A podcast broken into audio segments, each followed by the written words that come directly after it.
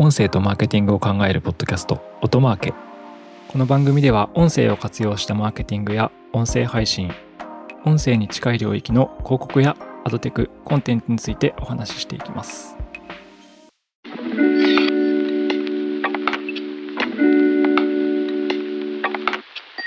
皆さんこんにちは。音なるの八木大輔です。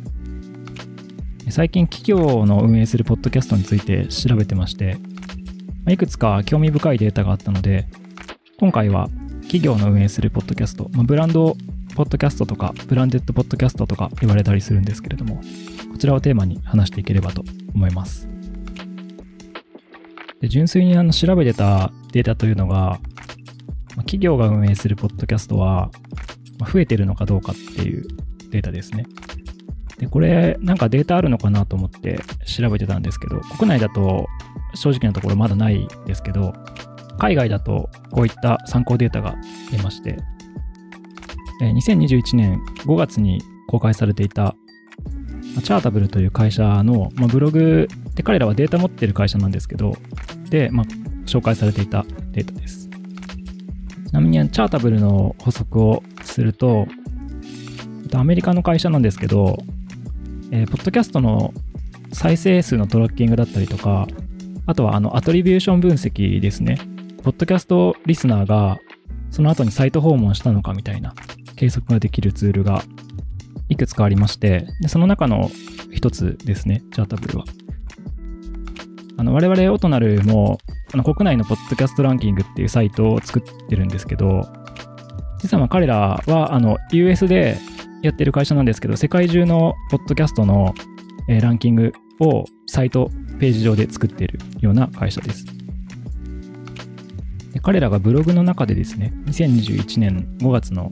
ブログの中で、まあ、このタイミングで彼らはですね、あの、企業向けの、ブランドポッドキャスト向けの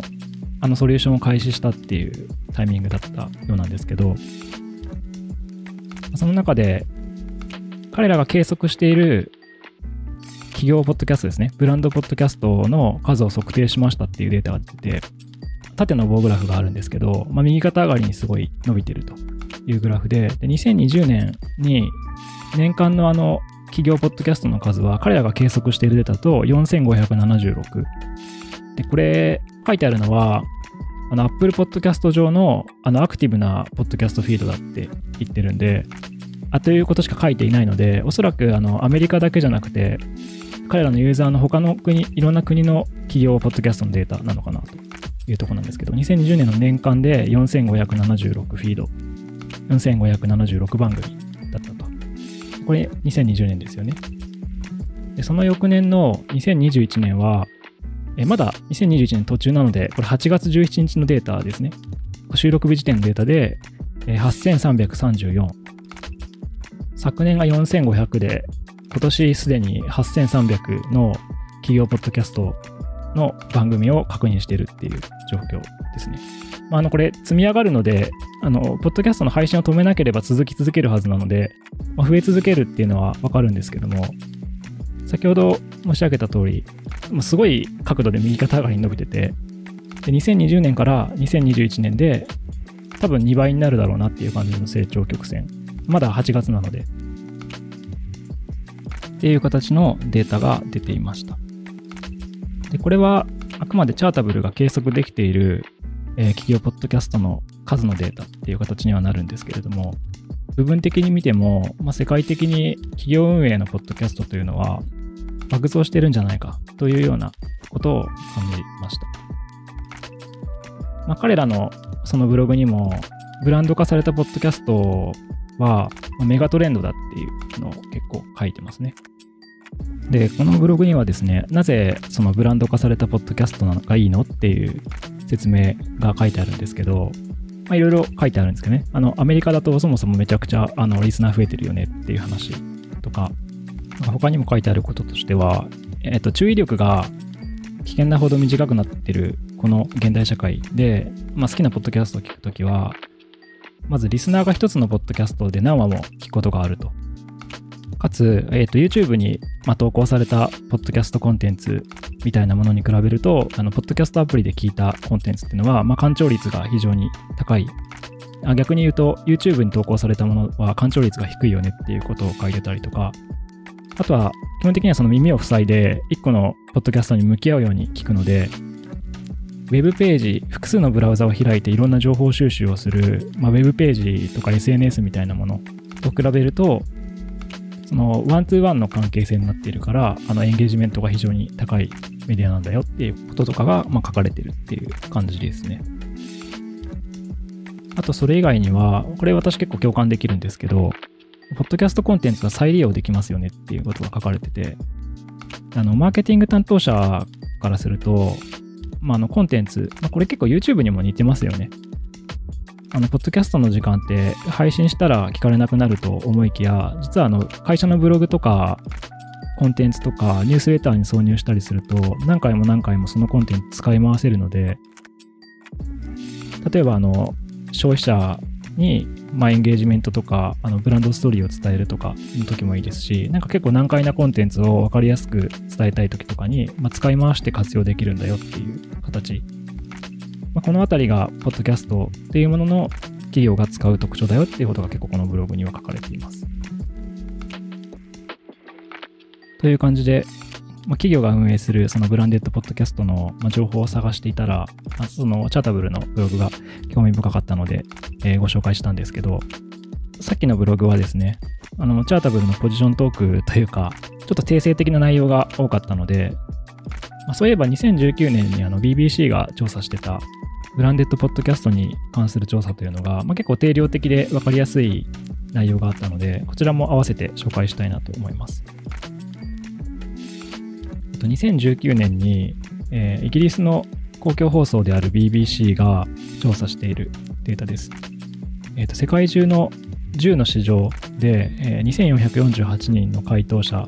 から得られた情報を元に作っていると。えー、レポートとしては、Audio Activated っていうレポートですね。こちらが2019年に出ています。で、これもあの非常にいろいろ面白いこと書いてあるんですけど、ポッドキャストの聞き方の話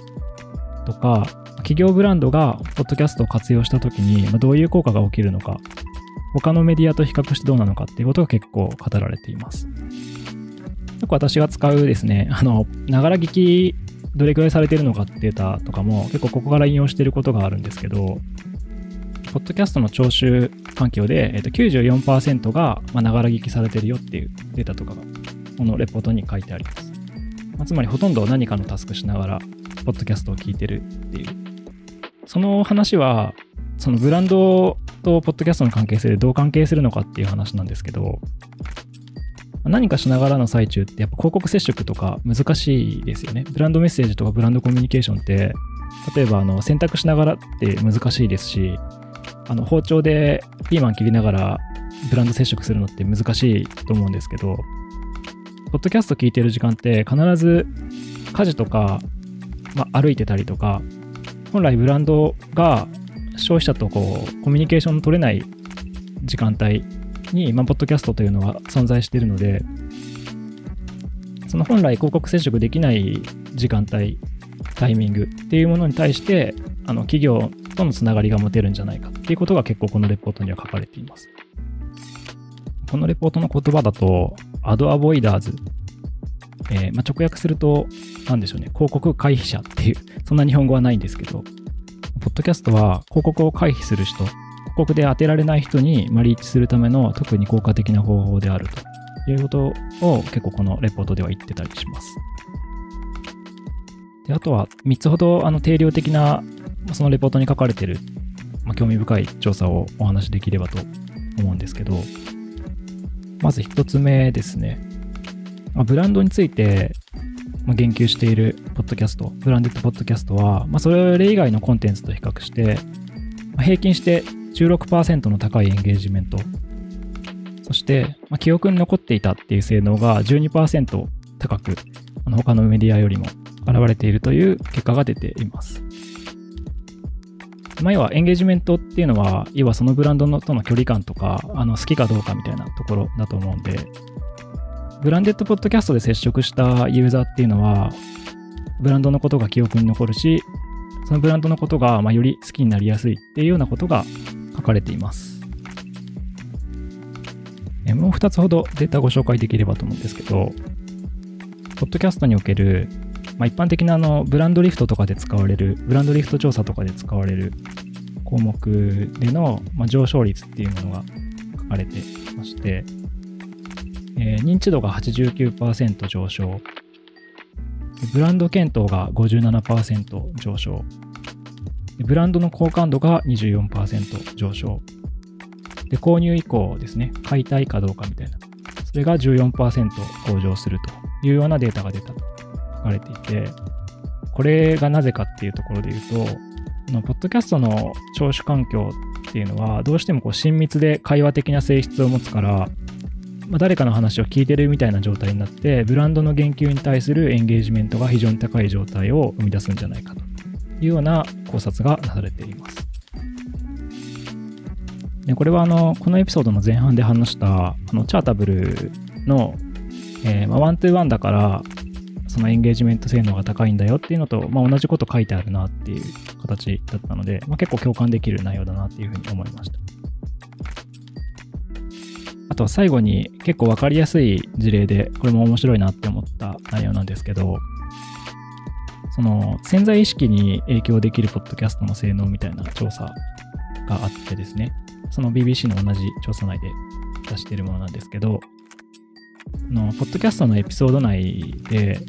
12回イノベーティブという言葉を盛り込んだと。多分あの、そのブランドがイノベーティブであるっていう言葉を言ってたわけじゃなくて、多分その、まあ、テーマがイノベーションとかイノベーティブなものに対するエピソードだったのかもしれないんですけど、エピソードの中で12回イノベーティブという言葉を使ったポッドキャストを、ま、聞いた